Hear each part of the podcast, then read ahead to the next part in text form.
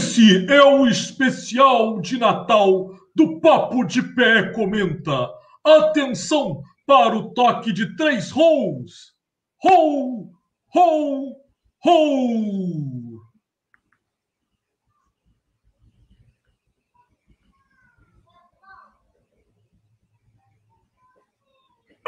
Jingle bells swing and jingle bells ring, snowing and blowing up bushels of fun. Now the jingle hop has begun. Jingle bell, jingle bell, jingle bell rock. Jingle bells time and jingle bells high. Dancing and prancing. Ah, buenas noites, meu povo! Esse é o especial de Natal do Papo de Pé Comenta. Estamos chegando no clima do Papai Noel para lembrar que o bom velhinho, diferente do que pensam, é bem magrinho, porque não dá para enfrentar essa maratona de entregar presentes no mundo todo se não estiver em forma. Meu nome é Alberto José Filgueiras Gonçalves Vulgo, Alberto Filgueiras, sou psicólogo inscrito sob o registro 0543557, professor universitário, e hoje vamos falar de um monte de coisas, de xadrez, de racismo, de doping, e aviso a todos que precisei tirar os pelos da face para vestir bem a fantasia de Papai Noel que eu aluguei para entreter as crianças daqui de casa. Só espero que o servo adestrado, que eu também contratei, né? Tem adestradinho, bonitinho, inclusive ele dá a pata, não sei se vocês já viram um servo dando a pata. Eu espero que ele consiga me aguentar nas costas montado vestido de Papai Noel. Imagino que a cena deva, deva ser extremamente é, bonita na cabeça de vocês. Para fazer companhia à minha pessoa nesse especial de Natal, o homem que adora entregar os presentes, que fala de forma lúdica, mas que não escraviza duendes no Polo Norte, apenas os faz trabalhar por salários abastados no sistema Conselhos em seu calabouço subterrâneo, meu querido amigo natalino Rodrigo Acioli. Rodrigo, salve, salve, meu querido. Vem cá, é verdade que o CRP tem duendes? Olha, se a atual sociedade reconhecesse os duendes, pode ter certeza. E o Ministério do Trabalho também os reconhecesse, garantisse eles direitos de trabalho, o CRP abriria espaço para poder trabalhar e nos daria condições dignas de trabalho. salve, salve, aberto. Olá, todo mundo. Eu sou Rodrigo Assalho Moura, psicólogo clínico do esporte sobre registro 0533761. Bem, hoje eu gostaria de trazer para vocês tudo sobre corrida de Papai Noel, corrida de renas, como é a preparação mental dos times dos duendes, elfos e gnomos. É, pessoal, porque estão dizendo por aí que alguns andam desmotivados e até deprimidos, pois tem muita gente aí achando, acreditando, não acreditando neles, né? Então, e para encerrar também com uma dúvida minha, né? Se, no, se o campeonato finlandês de escalada de telhado de rapel na chaminé ganha quem entrega o presente mais rápido ou quem fica menos sujo com as cinzas. Enfim, como eu disse, gostaria de trazer esses assuntos, dessas informações. Do verbo não vou trazer, pois temos tantos outros assuntos importantes aí, também importantes sobre a PE. Agora aprendi o que é PE na, no nosso encontro passado, que é sobre a psicologia do esporte. Diga aí, Alberto. Maravilha, Rodrigo. Isso é sensacional, mas eu, eu, eu, acho, eu tenho a minha hipótese, né? Pelo que eu entendi do campeonato de subida em telhado e descida em chaminé de rapel, pelo que eu entendi, né? E parece que o mais importante é a cronometria do tempo do presente mas que entra também no cálculo, na penalização, a quantidade de cinzas que fica na roupa, entendeu? Então, assim, você tem, é igual, é igual é, equitação. É, você tem lá os obstáculos que você tem que ultrapassar, no caso é a chaminé, né? Inclusive é muito legal quando você assiste, porque o pessoal se besunta todo de óleo, né? Para ficar bem besuntadinho para na hora de descer a chaminé, dando bum, entendeu? É, é, bem, é bem interessante. Eu acho que vale a pena acompanhar o campeonato finlandês de subida no telhado e de descida pela chaminé. Mas não é disso que a gente vai falar hoje. Hoje o que importa é a gente focar aqui nos nossos quadros, né? Porque a verdade é que essa semana foi uma semana conturbada do ponto de vista esportivo, né? Então esse especial de Natal vai falar de um monte de coisas que aconteceram nessa semana. E a gente já começa com o nosso quadro Os Quatro Cantos da Telinha. E aí eu queria te perguntar, meu amigo Rodrigo, de cara, o que, que mais bombou nos quatro cantos da sua telinha? Ô, Alberto, essa semana foi dose, foi, foi muita coisa, né? E aí eu, semana passada, eu aprendi que não era para levar literalmente os quatro cantos da telinha, mas hoje vai ser difícil para ter que usar os quatro cantos novamente. Porque, primeiro, os novos casos de racismo no futebol brasileiro.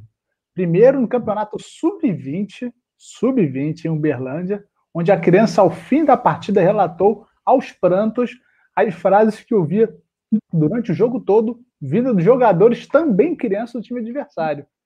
E no profissional, a denúncia feita por um jogador do Flamengo em pleno jogo contra o Bahia, com logo em seguida a demissão imediata do técnico Mano Menezes pós-jogo, né? Possivelmente, dizem por aí, por uma possível desqualificação da referida denúncia. Dois, o falecimento de uma nadadora de 14 anos pelo Covid-19 em Presidente Prudente, São Paulo, e os relatos da possibilidade dela ter treinado e competido estando positivada. Três, a final do Campeonato Brasileiro Sub-17 entre Fluminense e Atlético Paranaense e a pancadaria que aconteceu na prorrogação. Não sei o que é pior, Alberto uma pancadaria com direito a voadora e chutes em pessoas caídas a essa altura do campeonato, aí fica o trocadilho para quem entendeu, e para ou, né, o fato de estar acontecendo a final de um campeonato brasileiro sub-17 com menores de idade, né, em de pandemia, né? Enfim. E para finalizar, qual a necessidade disso? Mas enfim, fica aí a crítica aqui. E quatro, a discussão sobre o projeto de demolição do complexo esportivo do Ibirapuera, né? Agora, sim, um local com muitas histórias e com muitas perspectivas de projetos futuros, enfim. Mas fora isso, poderíamos falar também sobre vacinação, sobre jacaré, sobre a prisão do prefeito do município do Rio de Janeiro, né? Que, aliás, né, foi um cara que já pautou a psicologia do esporte brasileiro também, né?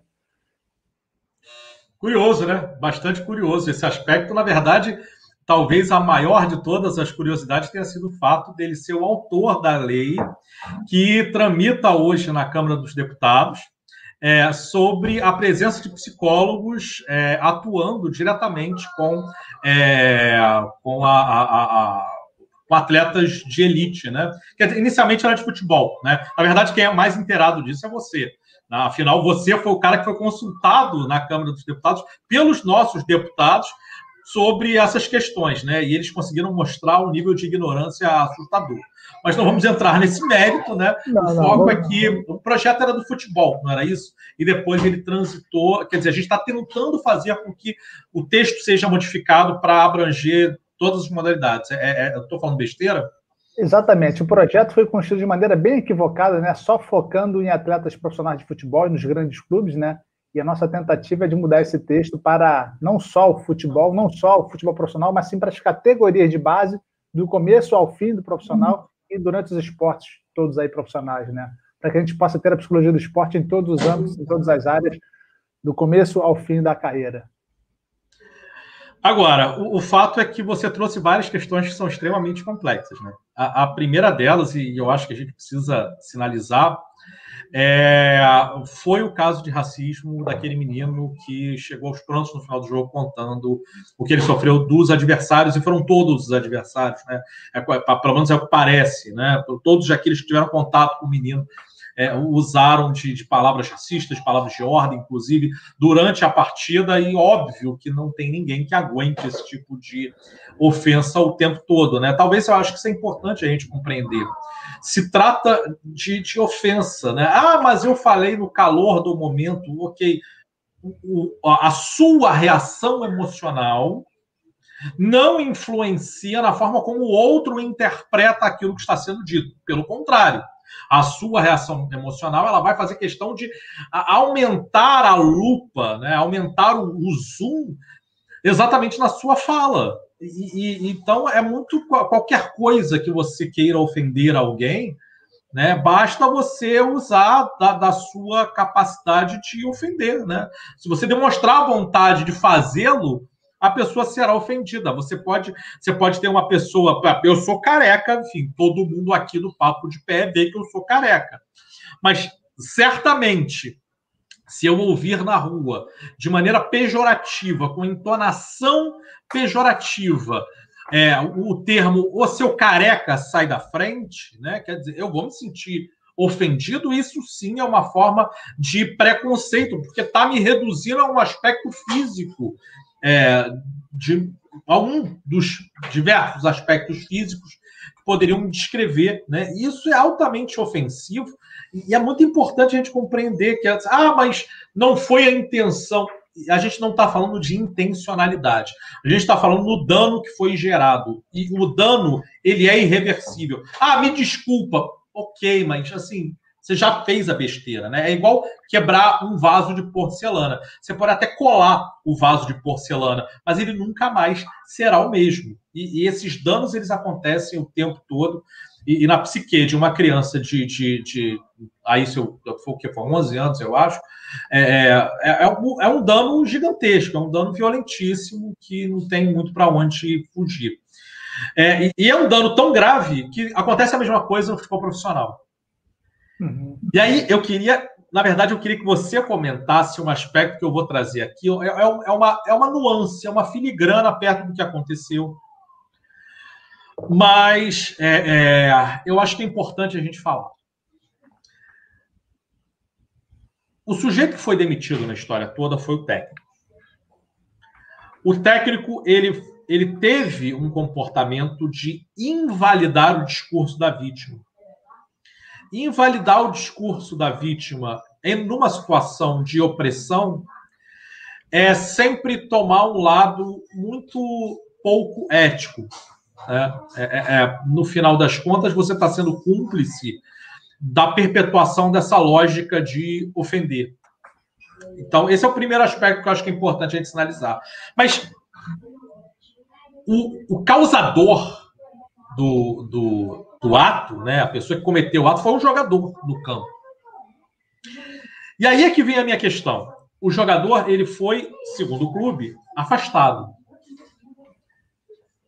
É, mais tarde, o próprio clube, através das redes sociais dele, divulgou um vídeo do próprio jogador dizendo que o problema dele foi a dificuldade em se expressar usando o português, que não é a língua materna dele. Eu até compreendo essa justificativa, mas ainda assim. Repara que quem, a, cabeça de quem rolou não foi a do autor da agressão. Por que, que isso aconteceu? Muito simples. Porque no final das contas, meu querido amigo Rodrigo, e aí, por favor, comente e, coloque a sua opinião, mas na minha visão, é que o autor da agressão ele é um produto que não pode ter o seu passe desvalorizado, o seu valor diminuído, porque ele tem um valor de mercado. E, e diminuí-lo, ou seja, mandá-lo embora, significa perder um investimento. Por outro lado, se a gente está falando, e aí talvez a coisa mais grave, na minha opinião, é, do treinador, como o treinador é mandado toda hora embora e o Bahia não estava bem das pernas no Campeonato Brasileiro, foi a justificativa perfeita para mandar o funcionário embora. E aí eu fico me perguntando o quanto que o comportamento do clube, independente do que ele tenha feito, independente da sua exposição nas redes sociais, eu achei que o posicionamento do Bahia foi um posicionamento espetacular, no sentido de se justificar, dizendo que é importante sempre dar voz à vítima e nunca é possível diminuir a vítima. Mas independente desse posicionamento, a minha questão é o quanto que ele perderia, o clube perderia financeiramente ao se desfazer do jogador que foi o verdadeiro autor da ação e não do treinador? Então, Roberto, eu vou, vou dividir essa resposta em, em, três partes. Primeiro é dizer que, de fato, o Esporte Clube Bahia já vem há algum tempo, e aí, bem antes da pandemia, né, não, foi uma, não vem tomando essas atitudes, esses posicionamentos recentemente, não. Eles tiveram a primeira demonstração de mobilização social com o derramamento, derramamento do petróleo nas praias do Nordeste, então, desde aquela época, eles vêm praticamente sempre, qualquer ação, eles vêm levando na camisa, anunciando, se posicionando nas redes sociais, né? Não é só durante a pandemia, não. Então, nesses casos, então, já vem algum tempo já se posicionando. Segundo, voltando ao caso do menino, o que mais me chamou a atenção nessa história, e aí, talvez o assunto seja muito maçante nos últimos tempos, né? mas é importante mostrar, porque tivemos um exemplo nítido nisso, muito, muito transparente sobre isso, é que tudo isso surgiu da boca de crianças. Né? Então, a gente vai falar sobre a questão estrutural, da cultura, da formação. Olha lá, né? certamente as crianças ali não sabem do que estão falando, estão reproduzindo discurso e tudo mais. Certamente essas pessoas que estão hoje ali na frente foram essas crianças também, tiveram, cresceram nesse, nesse espaço, nesse entendimento, mas só que hoje em dia a discussão está muito mais aberta, né? paradigmas estão sendo quebrados e as pessoas estão ficando cada vez mais conscientes disso. Então, o que, o, que aconteceu com o menino em Uberlândia é uma prova de como isso começa nasce é plantado né, na cabeça de uma criança, na formação de uma criança, e ela começa a crescer literalmente ignorante com relação a esse assunto. Né? Ela acaba, assim, cometendo seus atos racistas, mesmo que sem querer, por ignorância, mas está cometendo. Né? E já dando um pulo para a situação de agora, a questão agora, Alberto, é exatamente essa. Teve um autor, dito autor da situação, né? mas quem foi julgado e condenado, entre aspas, de primeira foi o treinador que desqualificou essa denúncia. Temos o um ponto aí. É, eu, vi um, programa muito interessante. Olha, por os estados estarem vazios, nós temos hoje a capacidade, a possibilidade de captar a imagem do som com melhor qualidade. Então, eles conseguiram pegar exatamente a fala do treinador e, e, ficou, e ficou, ficou público comprovado a desqualificação dele da situação. Agora, o que aconteceu no meio de campo, no meio do jogo, entre os dois jogadores, as pessoas ainda não sabem o que aconteceu, porque os microfones ainda não conseguiram captar. Mas está dando a ele o direito da, da prova também, né? Então, eu entendo sim que se há uma denúncia, ela deve ser averiguada, a parte afastada, vamos fazer, levantar tudo mais para ver o que aconteceu de fato, se tem prova, se não tem, e aí julgá-lo de maneira correta, né, de maneira é, honesta também, porque senão vai ficar sendo a palavra de um contra o outro, né? Talvez possa ter tido uma, uma, sim, uma interpretação equivocada do jogador do Flamengo, porque o jogador que é estrangeiro está menos de um mês no Brasil, né? Pode ter tido uma dificuldade, uma barreira da língua ali, ok? Mas se houve a denúncia, precisa ser averiguada com todo respeito e toda delicadeza, né? Então, assim, enquanto não houver provas, enquanto não isso for trabalhado, vamos aguardar, mas a questão é que o técnico se posicionou, ele foi flagrado falando sobre isso, né? Então, esse que foi o questionamento, né? Olha, diante de uma denúncia tão grave como essa, não dá mais para né, tomar esse tipo de posicionamento. Lembrando é, que existe, hoje, hoje em dia, no ambiente esportivo, cada vez temos cada vez menos está fechado para as discussões sociais. Quer dizer, antigamente era assim, era completamente fechado. Né? Hoje está assim, hoje está se abrindo mais essas discussões. Então, antigamente as pessoas falavam, olha, são coisas do esporte. Isso acontece. Ah, ele tá à flor da pele, ele vai lá e xinga mesmo. É no contexto esportivo, aconteceu aqui, deixa que, deixa que fique aqui entre a gente. Mas acontece que essas coisas não são peculiaridades do esporte. Violências, agressões diversas, racismos, enfim, dentre outras situações bravas, é, isso nunca foi peculiaridade do esporte, sempre foi um problema social, sempre foi uma, uma questão histórica no mundo, né? Então, cada vez mais estamos trazendo assim, é, mostrando que, olha, o que acontece dentro dos gramados não fica apenas dentro das quatro linhas, não, né? Reverbera fora. Não é à toa que agora está a justiça, a polícia envolvida no caso, né? Enfim, as pessoas precisam se responsabilizar também pelo que acontece dentro das quatro linhas. São, são exemplos, né, que são seguidos pelas pessoas, né? Então, se, se de alguma maneira você invalida o discurso daquele que sofreu a agressão, é, você está dando de alguma maneira o direito de você. A, a, até porque a gente está falando de, por exemplo, do, especificamente do, do, do, técnico, né? Do Mano Menezes, a gente está falando de um técnico de seleção, de nível de seleção brasileira.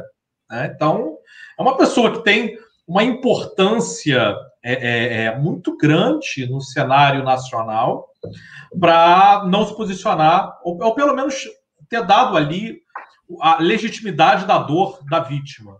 Né? É, Desqualificar já era um julgamento já, né? Exatamente, a desqualificação já é um julgamento. Já é um julgamento. É, exatamente, esse é o ponto. Eu acho que é muito importante que a gente pense, e aí talvez seja um aspecto que é muito comum na nossa sociedade, é, e eu tenho me preocupado bastante. Você levantou uma coisa naquilo que você falou, que eu acho que a gente precisa refletir sobre. Né? Independentemente do ato do, do jogador do Bahia de ter sido consumado ou não, né? o fato é que houve a, a expressão da dor da vítima e a denúncia é, dessa vítima. Porém, é isso que você sinalizou. Você, a gente não, nós não temos evidências suficientes, e é aquela coisa daquele pensamento é, jurídico barra científico, que é quais são as evidências que eu tenho? Bom, as evidências nesse momento é o relato de um contra o relato do outro. Né? É, é claro que na dúvida, na dúvida, geralmente a gente pende para a vítima. É claro, evidente. Né? Mas é muito importante fazer isso que você falou. Lembrar que existe um devido processo legal e deve ser garantido o, o, o, a ampla defesa, o acesso à ampla defesa. Né? Ou seja, o cara precisa ter ali minimamente a possibilidade de se defender. O que me parece é que a nossa sociedade hoje em dia ela está fazendo esse tipo de condenação é, sem qualquer reflexão anterior, né? ou sem qualquer evidência anterior e isso também é preocupante. Ou seja, os dois lados são preocupantes. Invalidar o discurso da vítima, você diminuir é, a dor que essa vítima sentiu, é preocupante. E, ao mesmo tempo, do outro lado, você ter esse tipo de, de, de preocupação com a ampla defesa ou com a possibilidade do sujeito poder é, é se defender a partir de evidências também é preocupante quando você não o faz. Né? Nós vivemos numa cultura que é a tal da cultura do cancelamento. Sim, Mesmo sim. diante de evidências parcas, você já condena e já estabelece que esse indivíduo não precisa, é, não pode mais conviver em sociedade. Né? Então, é, essas questões elas são muito complicadas e elas são muito tênues. Nós que somos da psicologia, nós tendemos a lutar pelos direitos humanos, pelos direitos sociais. Existe essa nossa vontade inerente, quase intrínseca à nossa profissão, de buscar essa luta. Mas muitas vezes a nossa luta ela atropela certos processos que você fez questão de sinalizar. Eu fico muito feliz por você tê-lo feito. É, eu acho que esse ponto é um ponto que a gente precisa refletir, né, cara? Olha, e é muito bom essa discussão vir à tona, repetidamente, várias vezes, né, que vem acontecendo, porque é assim que as pessoas estão começando a refletir sobre o assunto, desconstruir né, todo esse, esse preconceito que existe dentro de cada um de nós. E é bom que isso, olha só, isso chegou lá, isso, isso sempre houve na base também, né? Mas isso está à tona aqui, está tá na mídia, as pessoas estarem verbalizando é importante porque a molecada hoje já está aprendendo sobre isso. Então, certamente, com relação a esse assunto, eles serão pessoas, cidadãos melhores do que nós hoje em dia. Né? Eles já vão, isso já faz parte da formação deles, né? Então, há uma expectativa aí de, de, de pessoas mais menos preconceituosas, né? Menos preconceituosas nas próximas gerações. Assim esperamos, né? É um futuro mais promissor a partir do momento que nós começamos a desconstruir essas lógicas estruturadas aí que a gente já tem, né?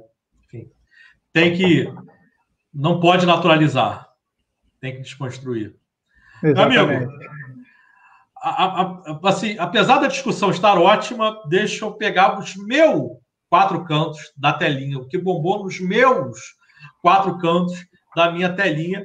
Assim, eu pensei bastante, eu confesso que, que muita coisa aconteceu, você falou de um monte. Quando eu comecei, quando eu comecei a pensar o que eu ia falar, eu pensei no nosso prefeito, né?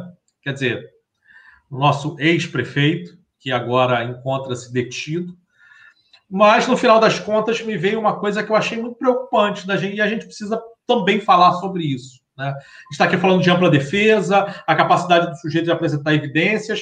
É, e eu não poderia deixar de falar da condenação da judoca Rafaela Silva, que teve como a condenação confirmada pelo Tribunal Arbitral do Esporte, e ela está fora das Olimpíadas de 2020, vai acontecer em 2021, em Tóquio, no Japão que é terra natal da arte marcial dela. Então, então, nossa campeã olímpica, ela vinha tendo resultados muito expressivos até perder o direito de lutar depois do Pan-Americano do ano passado, em Lima, no Peru. É claro que assim, as evidências elas apontam, de fato, para uma contaminação acidental. Então, ela, ela não fez conscientemente, enfim, ela teve contato com uma bebê que fazia uso de um bronco, bronquiodilatador. Né? E, e isso mostra para a gente o rigor das ações do Comitê Olímpico Internacional contra o uso de drogas que aumentam a performance. Né? É, é, é e também condenação nesse sentido foi o de tirar a Rússia dos Jogos de 2020 2022 como punição ao esquema sistêmico de dopagem em seus atletas, mesmo que isso prejudique alguns atletas que não faziam parte desse esquema, né? Então, doping e esporte é uma realidade controversa.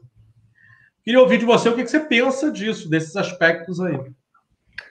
Olha, essa história da judoca, realmente, a gente fica sensibilizado, fica triste, né? Entendendo até mesmo que possa ter sido uma contaminação sem querer mesmo, né? A pessoa fica longe de um sonho olímpico, ainda mais quando você falou, num país onde é o berço do seu esporte, né? Mas aí nos deparamos sim com regras rígidas diante dessa discussão, né? Agora, que é interessante, quando a gente fala essa relação doping, esporte, vamos até ampliar isso, né? Um pouquinho sobre drogas e esporte também saindo um pouco sobre isso. Não, não só existem as substâncias que, que possibilitam alta performance, existe aquela substância também que diminui a performance. Né? Isso tudo é proibido também, é considerado irregular também. Mas, assim, o doping, a droga, sim, acompanha em paralelo a vida do, do esporte também. Temos alguns esportes aí, por exemplo, como o ciclismo, que o doping, durante muitos anos, não posso dizer hoje como é que está, mas fez parte da cultura da prova. Né? Você vê que muitos atletas falando, olha, antigamente para você acabar uma prova é impossível você praticamente acabar bem, né, sem usar qualquer tipo de substância. Né? Uma das maiores histórias de, né, que tem com relação ao top está ligado ao Tour de France, por exemplo. É, a gente, quem assistiu as séries aí sobre basquete, NBA, a vida do Michael Jordan, eles relatam também o como era frequente o uso de droga nos bastidores, nos vestiários, nos hotéis e por aí vai. Então, são assim, a gente começa a discutir também quebrar alguns tabus né, sobre essa discussão. Né? Existe é, é, o entendimento, olha, e aí, você está falando de legalização ou não, mas enfim, existem hoje regras sobre isso. É, essas regras estão sendo levadas à risca, né? para quem trabalha com exame antidoping, percebe, sabe quão, quão complexo, quanto disciplinada a coisa é. Né? Existe regra, você se sente até preso, né? Às, às, vezes seis horas, que nem Polícia Federal da manhã bateu na porta de, de procurado, tá lá, o cara lá já da agência lá, no local onde você disse que estaria com antecedência, você tem a sua agenda passada para todo mundo, né? Então é um controle muito grande isso também, né? Então é uma maneira que eles estão tendo de tentar controlar, de ter, tentar, entre aspas, deixar o esporte limpo, mas é uma discussão muito tensa, longa, porque de fato as substâncias fazem parte da cultura esportiva também. O atleta é um ser social, então ele sempre será atravessado por essas histórias, né? Enfim, é, isso aí é tema para longos papos, livros, artigos, dissertações e, enfim, dá um episódio só disso com, com tranquilidade, né? Sem dúvida. Na verdade, sabe o que me fez pensar? É, existem diversos conceitos da, da, da, das ciências jurídicas, né, sobre esses aspectos aí da, da culpa ou do dolo, né, a, a intenção ou a não intenção. E é muito curioso porque tem um artigo no, no, no, no, é, no Código Antidoping, né, Código Internacional Antidoping, tem um artigo que diz o seguinte, que o, o atleta ele é totalmente responsável por tudo aquilo que ele ingere. Eu fiquei imaginando que assim, é, ela encostou na bebê, provavelmente a bebê tinha acabado de tomar lá o bronquiodilatador e talvez, não sei qual foi o tipo de contato, um beijinho, ou mesmo ter respirado o mesmo ar, já que muitos broncodilatadores são pelo nariz, né, ingeste pelo nariz. De alguma maneira, isso chegou ao, à corrente sanguínea aos pulmões da nossa judoca. Né? É, e aí, olha só que coisa curiosa, né? A partir do momento que isso acontece, ela se torna responsável por aquilo. E aí, mesmo que não tenha havido a intenção, portanto, mesmo que não tenha havido o dolo, tem havido apenas a culpa, né? Talvez aí uma imprudência dela de ter segurado a bebê, né? É, mesmo assim, pode ser que a consequência tenha sido o aumento de performance. Uhum. Qual é a evidência que a gente tem? A única evidência que a gente tem aqui, é primeiro, na competição alvo que a gente está falando, que ela testou positivo, ela tinha ganho a medalha de ouro. Tinha sido a campeã. E o segundo aspecto é que, evidentemente, é, é, na, na, e isso é muito curioso, porque 20 dias depois teve o um Mundial. 20 dias depois.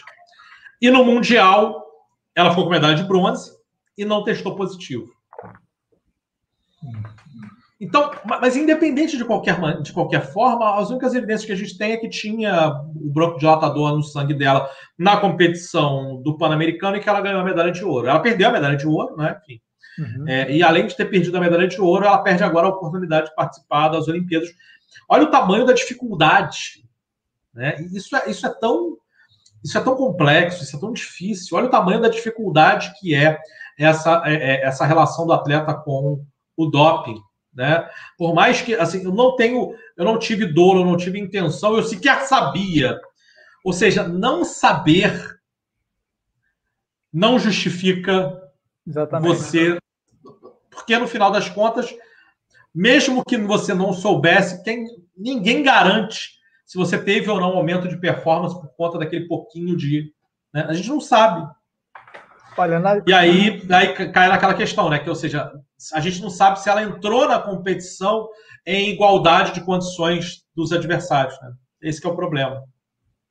É, a primeira coisa que a própria lei brasileira né, já, tá, já conversa sobre isso, na lei comum. Né? Olha, o, o cidadão não pode dizer que desconhece as leis. Ponto. Isso, isso, isso não pode servir como defesa. Né? Então, da mesma maneira, ela, olha, ela sabe mesmo que sem querer, ela está sujeita a uma análise, a um julgamento. Né? Mesmo sem querer, ela pode ter sido beneficiada, assim, enfim. A, eu estava aqui pensando, e a Margarete botou aqui no chat, vou até compartilhar aqui, que ela traz aqui, ó. Lembro também da atleta do salto com vara, no caso era salto em distância, a mal imagem, que teria usado o produto pós-depilatório protetor solar, não, lembro, né? Mas ela, num cuidado estético, né, assim, para, para se proteger, ela sem querer usou uma medica, uma pomada que tinha um percentual baixo de uma substância proibida, né? Enfim, né? tem todos os julgamentos, tem todas as análises, né? mas está dentro de uma regra, enfim. Sim, sim esse é o ponto, eu acho. É, meu amigo, muito bem. Depois dessas questões polêmicas que a gente discutiu aqui, agora eu vou pescar alguns dos comentários do chat. Você já come começou aí com um comentário da Margarete, né? Mas antes disso, antes da gente debater questões que o chat vai trazer, e aí o pessoal do chat, por favor, possam, podem escrever, podem colocar aí à vontade. Antes de qualquer coisa, vamos ao nosso momento do troféu joinha. Ah, se você gosta do papo de pé, se você acha que a gente merece entrar na sua casa para te levar informação e diversão, conversando sobre esporte, trazendo a visão da psicologia, ou pelo menos de dois psicólogos, clica no polegar e curta os nossos vídeos. E aí você aproveita também está ali do lado, né? Foi coisa pouca, enfim, o, distância, o distanciamento social é quase nulo da, da, do polegar para o sininho, e aí você se inscreve no canal do Papo de PE. A gente agradece demais sempre a contribuição de todos que fazem esse canal acontecer, esse nosso programa Papo de PE Comenta acontecer. E agora vamos lá, vamos pescar aqui algumas coisas que a gente tem que o pessoal está trazendo, né? É, a primeira delas que eu acho que vale a pena muito a gente trazer é o comentário da Margarete em relação é, a, a, uma colocação que eu achei bem interessante. Ela está dizendo o seguinte: que como espectadora, parecia que no futebol existia uma permissividade, né? E ficava tudo bem, ou seja, o cara chamava outro, xingava outro e estava tudo certo, né? Os tempos eles estão mudando, eles já são outros. Né? A verdade é essa. Eu concordo com a Margarete e eles precisam, talvez mais importante deles serem outros, eles precisam ser outros para a gente modificar essa lógica. É, e a Renata Garcia está trazendo um outro ponto que é importante também sobre esse aspecto, que é passar plano para agressor e agredir de novo. Você é, é engraçado isso, porque talvez uma das piores dores que alguém pode ter é, ouvir a sua dor não ser é, é, é, ouvida, né? não ter credibilidade. Porque uma coisa sou eu fazer uma denúncia, outra coisa é a minha denúncia não ter credibilidade. É. Isso dói, isso às vezes dói até mais do que a própria dor, né? Tu acha disso? Olha, caso alguém nunca tenha passado por isso, só imagina, né? Você de fato está com uma lesão muito grande, você vai no médico e fala assim, doutor, estou com dor. Ele olha para você, ah, não estou vendo nada não, vira as costas e vai embora. É, é, é eu sei que o exemplo foi bem, foi, foi bem fraquinho, mas é por aí. Não, que não, começa, assim, né? fez todo sentido, fez todo sentido. Pelo menos para mim fez todo sentido. Mas assim, é, essa... É, é você Chega, não ser fala. visto, é você não ser visto, é não ser reconhecido, é não ser aceito, né? É, é, Para quem trabalha com população em situação de rua, fala muito isso. Olha, eu estou aqui, eu sou um cidadão, estou na rua, mas é muito ruim quando as pessoas não nos veem, literalmente não nos veem, não nos enxergam a ponto de andar e, sem querer chutar, tropeçar, pisar e achou que achou que estava chutando um saco de lixo, né? São dados reais, né? A pessoa não se vê percebida, né? A gente está falando de ser vista, de acolhimento, né? A gente está falando de afeto. Essa invisibilidade é grave. Né? Isso mostra de alguma maneira o quanto que a nossa sociedade naturaliza aquilo que não deveria naturalizar. Né? O preconceito, a, a, a negligência ao outro, mas isso é muito curioso, porque isso é uma característica também, e aí, enfim, para todos aqueles que tiveram oportunidade de conviver e de viver em outros lugares do mundo, é, é uma característica cultural também, o que mostra que nós brasileiros não somos tão bonzinhos quanto achávamos, quanto pensávamos. Né? É, tem aqui um outro comentário também da Fernanda Andrade, o que faz todo sentido e ilustra exatamente esse ponto que a gente está tocando, né? Ela assistiu uma reportagem que levantou um questionamento bem interessante, que é a quantidade de técnicos negros no futebol, sendo que a maioria dos jogadores brasileiros são negros. E a quantidade de técnicos é ínfima, né? Então, esse é um ponto também extremamente importante, que mostra o quanto que é, é os negros eles ainda têm dificuldade no acesso de posições hierárquicas superiores, né? Você vê quantos executivos negros a gente conhece, quantos CEOs, presidentes de empresa a gente conhece que são negros, né? Se você pensar em transversalidade, então, negro e mulher, nossa, aí, enfim, aí é pior ainda, né? É mais caótico ainda, o que mostra o quanto que nós ainda somos racistas e preconceituosos é, enquanto sociedade. A gente precisa pensar mais sobre esses aspectos e precisa discutir mais, exatamente porque o objetivo é fazer com que, esse, que a nossa sociedade seja melhor, né? É, que todos possam se sentir acolhidos, não só alguns privilegiados. É, nesse aspecto, me fez lembrar muito da nossa, da nossa educação, né? Durante muito tempo, ainda é assim, né? A educação é, é, é não é acessível a todos, né? Só aqueles com uma, uma, uma, boa qualidade de vida, com uma boa estrutura financeira, têm acesso a boa formação, boas escolas. E boa parte da população negra, sua grande maioria, não tem acesso a essas escolas né, de, de grande potência, acabam indo para o ensino público, é, ou então, não que existe ensino público muito bom, sim, de excelência também, né? Mas é interessante porque acabam estando, entre aspas, os mais preparados, com melhores formação, aqueles que né, são, são, aqueles que não sofrem preconceito, né? Então, para hoje em dia, para ser técnico, também é preciso uma formação grande, bacana, muito estudo. E olha só, novamente, essa formação mínima não foi ofertada para essa população vulnerável. Então, hoje, cada vez mais, né, sem querer, às vezes, talvez, né, a, quando começam essas formações, olha, a formação é só para quem tem boa, boa formação. E vocês naturalmente já estão excluindo uma grande um percentual da sociedade. Então, não vou dizer talvez flexibilizar, mas olha, é mais uma prova de que precisamos né, dar mais espaço, dar mais voz, é, precisamos ofertar melhores condições para que essas pessoas também, sejam elas negros, mulheres, é, pessoas de comunidades diversas que não têm acesso, de, de outras populações vulneráveis também, pessoas de baixa renda, possam ter acesso a um belo dia conquistar o seu sonho, né? Então, hoje em dia, são poucos os técnicos negros que estão aí. É, eu não sei como é que está na base, acredito, espero que o número seja maior, espero, não tenho essa informação, mas é dar essa oportunidade para que todos tenham acesso à mesma formação e um belo dia possam estar ali compartilhando a sua habilidade, a sua qualidade de trabalho também, né? É, meu amigo, é difícil, é um desafio nosso, mas nós vamos chegar lá. Falando em chegar, chegou a hora do nosso quadro Pelas Barbas do Profeta. Nesse quadro, a gente sempre fala de curiosidades, pesquisa científica, fazemos profecias sobre o esporte no mundo. Rodrigão, meu amigo, pelas barbas do profeta, o que é que só você viu?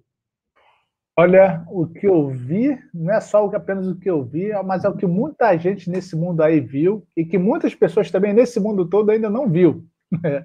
que é a série O Gambito da Rainha.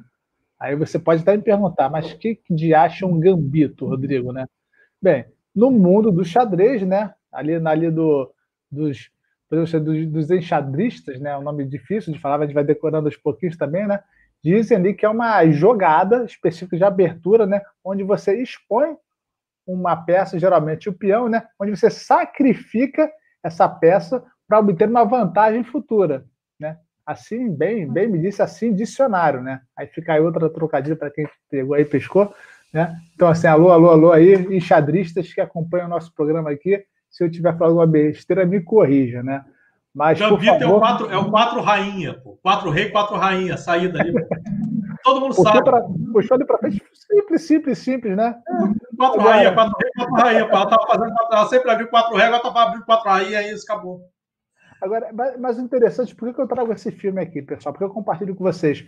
Porque o Gambito da Rainha é uma série que tem como pano de fundo ali o mundo do xadrez. Aí já vem aquela pergunta aí: xadrez é esporte ou não é?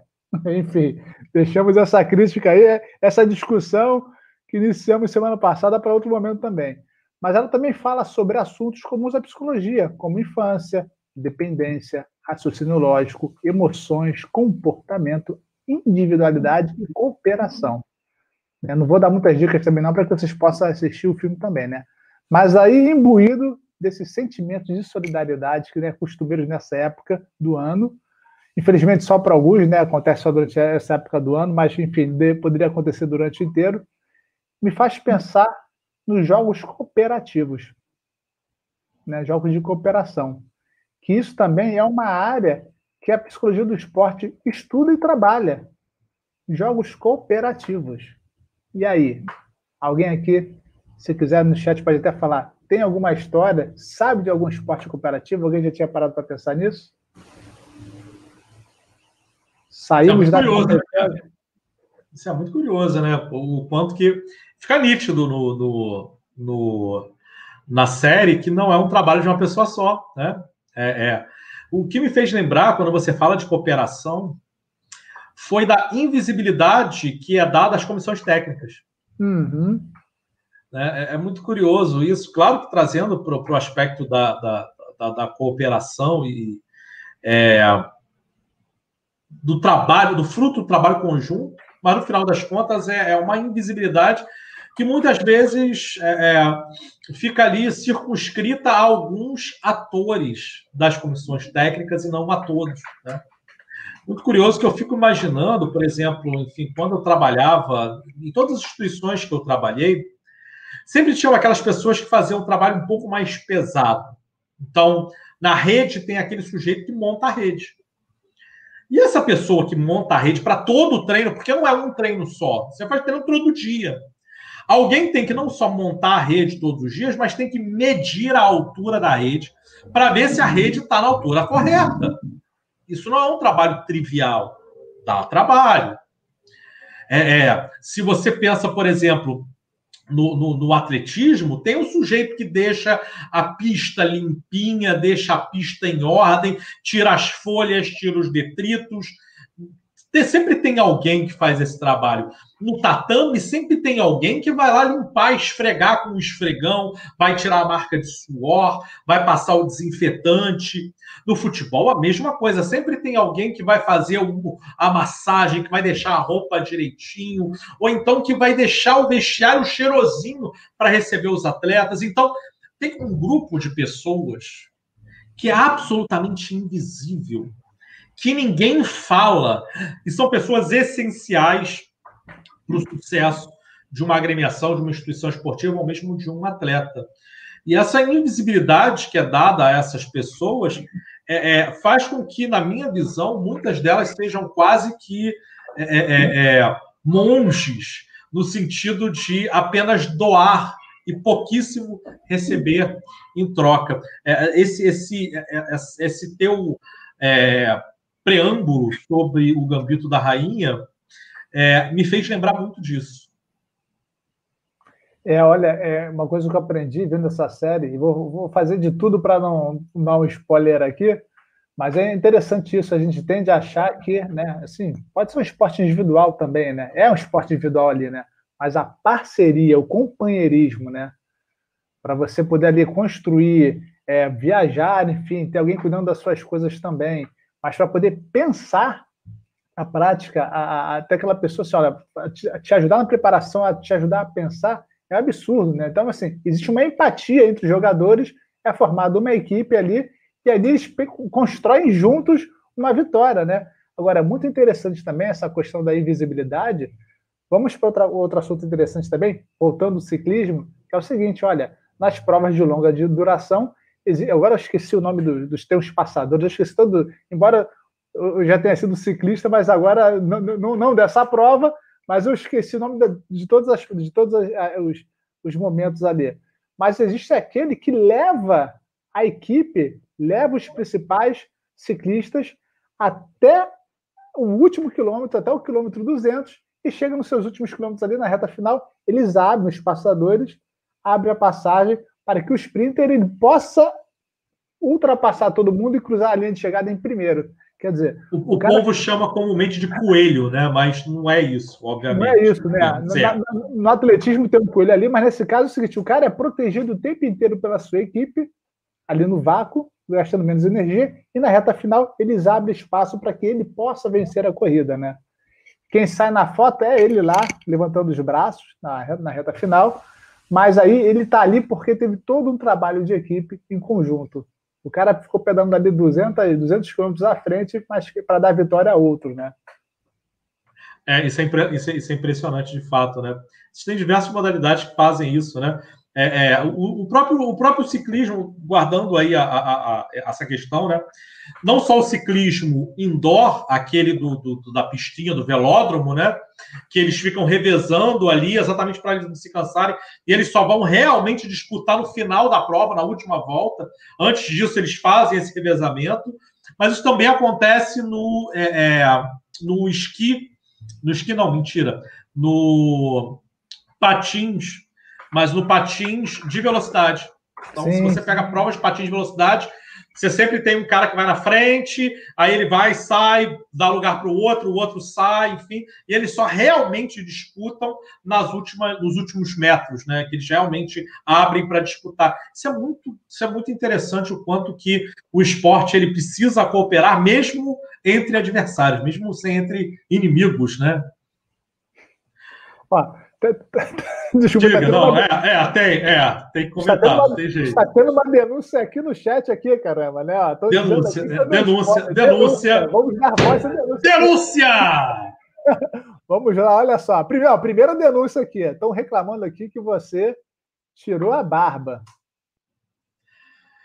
Né? Obviamente que o meu querido amigo Rodrigo Pierre o host, o homem que criou o Papo de Pé, comenta, né? Porque o Papo de Pé é criação dele com outros dois parceiros, mas é, é, o Papo de Pé comenta a criação dele. O osso host, ele não pegou o início e a explicação do porquê que eu estou sem barba, né? Então ele depois volte lá no início do nosso Papo de Pé e assista porque raios que eu estou sem barba, né? E, e ele fez uma observação aqui reclamando de você, viu? É, assim, eu não sei de que lugar do mundo ele está falando. Não sei se é das Bahamas, de Copenhague, né? Ou da Vila é, da acho... É, não sei, sei, Agora, vem reclamando também que, que eu, ó, eu fico dando spoiler aí, ó. Tentei ao máximo ser, ser seguro aqui, mas não vou dizer o que, que aconteceu. Eu achei que você deu pouco spoiler. É. Vou te dizer que assim, a quantidade de spoiler foi quase nula. A única coisa que eu entendi do teu spoiler foi: ah, ok, então tem ajuda das pessoas, as pessoas se ajudam. As pessoas se ajudam, né? As pessoas se ajudam. Então, por favor, volte para suas férias, vá, vá para o seu voo aí, tá falando que vai, é. ele vai para o voo dele, né? Ele vai pegar o próximo voo. Não sei qual escala que ele vai fazer, pelo que eu entendi, o voo ele vai ser é, Copenhagen, Cairo, no Egito, né? Ele vai, ele vai fazer um, um day off, né? Eu esqueci como é que é o nome daquele negócio, você passa o dia lá no lugar né? Porque ele vai direto para. Ele vai fazer um passeio nas pirâmides de Gizé, tirar uma selfie com o Tutankhamon e depois ele vai pegar o outro avião para pra, as Bahamas, né? pelo que eu entendi, mas enfim, isso aí é com ele. Importante que mantenha o distanciamento social seguro, é só isso. O importante é manter o distanciamento, inclusive com a múmia, né? Inclusive com a múmia. As Principalmente. Também. Principalmente. Pierre, é. boas férias. Vamos lá. É, pronto. Mas peraí, agora eu tenho as minhas barbas do profeta, apesar da ausência das minhas barbas, mas o profeta sempre terá barbas. O profeta sempre terá. Então, pelas barbas do profeta, a gente sabe que a gente está em época de Natal. E todos nós estamos ansiosos com aquele banquete. Você tem esses banquetes na tua casa? Porque aqui em casa tem. Aqui em casa cada, tem. Eu tento cada, cada ano que passa, eu tento deixar ele mais light, mas está difícil. Não, isso jamais, jamais. Assim, tá, tá, disso mesmo que a gente vai falar. Que, assim, é aquele momento da gente encher o bucho.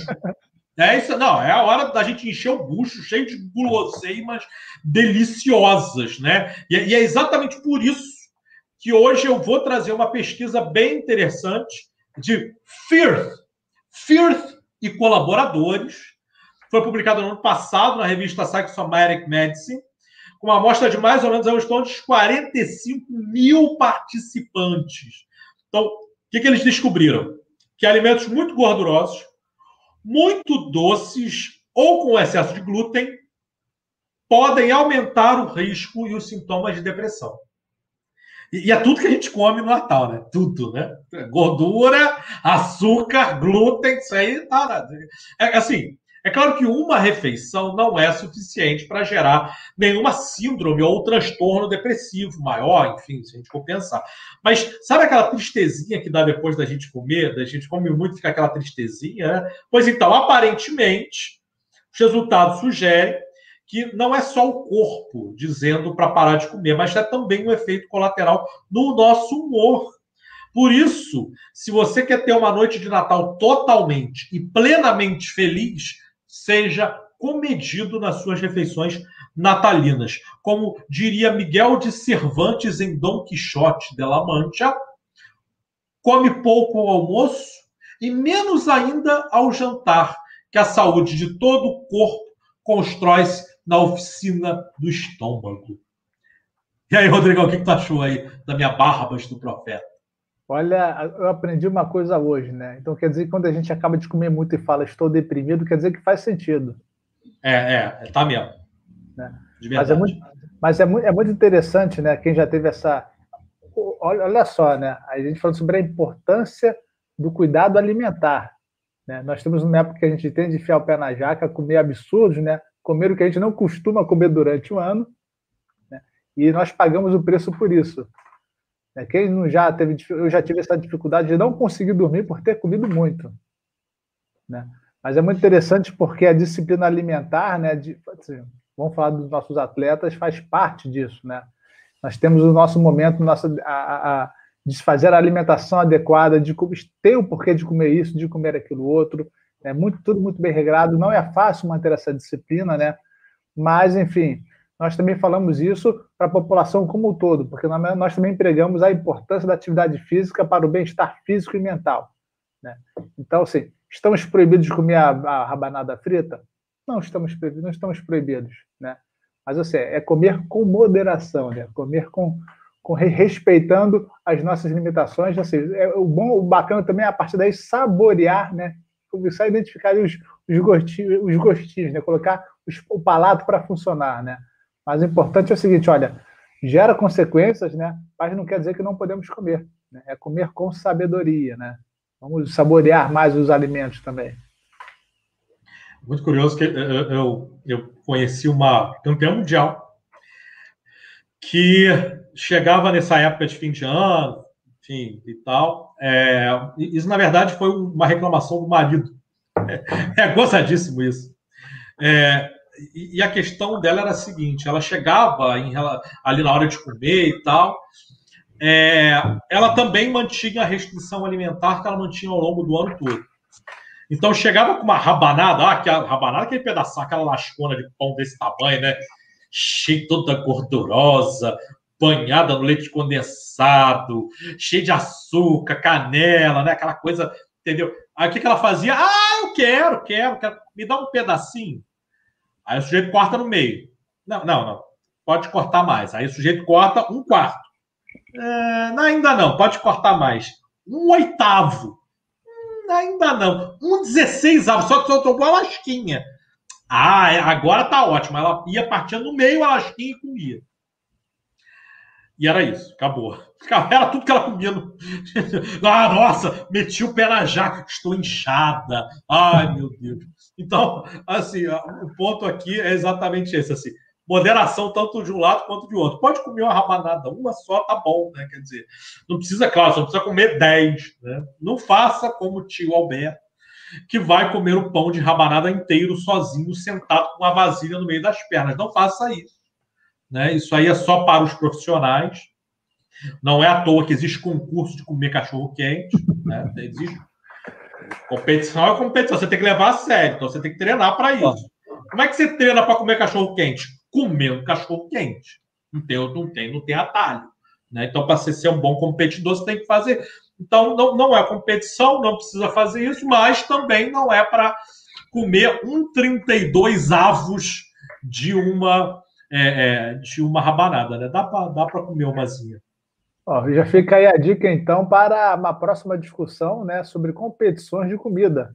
Né? E aí, como é que se prepara esse atleta da alimentação? Né? Tem preparação psicológica ou não? Nutricionista é o, é o, é o, é o profissional. Tem técnico para isso? Nutricionista é o profissional que mais acompanha ali da área médica, enfim, né? Como é que funcionam essas competições? Papo interessante aí para para o futuro de Barbas do Profeta aí, ó? É uma excelente pergunta. Eu acho que é uma excelente pergunta. A gente precisa refletir sobre ela. Rodrigão, meu amigo, estamos chegando nos últimos metros do nosso especial de Natal. Então, assim, pensando que hoje é um momento diferente, eu queria te perguntar: seu beijo no coração de hoje vai para quem? Olha, aproveitando o Natal, e o espírito de solidariedade. Meu beijo no coração vai para todos aqueles atores do esporte que, de alguma maneira, prejudicou, né, prejudicou entre aspas aí, o seu resultado final durante a competição para atender, socorrer, acudir um colega e, ou adversário, né, colocando naquele momento a competitividade em segundo plano e colocando a humanidade e a vida em primeiro lugar. Né? Um beijo no coração para todos vocês temos algumas histórias interessantíssimas né, no esporte de alto rendimento, ainda mais no automobilismo. Atletas onde estão no meio da corrida, vem um acidente sério, para o seu carro, desce do carro, socorre a pessoa, pessoas que vão resgatar outros, né?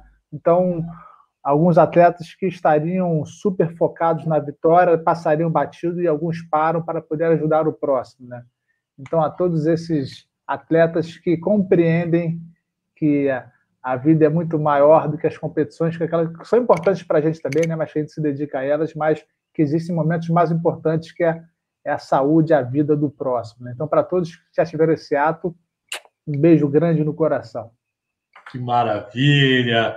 E o meu beijo no coração hoje é especial e vai para todas as crianças, para os filhos e filhas, netos e netas, aqueles que acreditam na magia do Natal e curtem essa data pensada pelo capitalismo, que fez dela um momento cheio de felicidade e alegria fugaz, baseado em presentes comprados de empresas e de lojistas que visam lucro exacerbado para os acionistas de grandes corporações. Por isso, meu beijo no coração é para aqueles que, pela inocência, perpetuam as desigualdades e aqueles que, pela intenção, criam uma massa esmagadora de pessoas com vidas miseráveis na busca pelo lucro incessante. Para finalizar, um beijo no coração, feliz Natal para ti, meu amigo Rodrigo. Uma... Olha, com, com direito a gorro de papai, a minha fantasia ainda não chegou, cara. A minha fantasia ainda não chegou. Então, ó, deixar para todos aí, ó, um feliz Natal, Alberto. Ó, aquela, aquela encostadinha de cabeça aqui, ó, só para Ia para cá, para cá. Para cá. Tandara, tandara. Feliz Natal para você também. Feliz Natal, meu amigo. Feliz Natal a todos. Esse foi o Papo de Pé Comenta. Estamos sempre, todas as terças-feiras, às 20h30 no canal Papo de Pé do YouTube, com transmissão para todo o mundo. Um Feliz Natal a todos e aproveitem as festas com suas famílias. Até semana que vem com a retrospectiva 2020 do Papo de Pé. Comenta, não percam, retrospectiva 2020. Um beijo. Bye, bye. Daqui nos acompanha no chat. Abraço, até semana que vem. Bom Natal.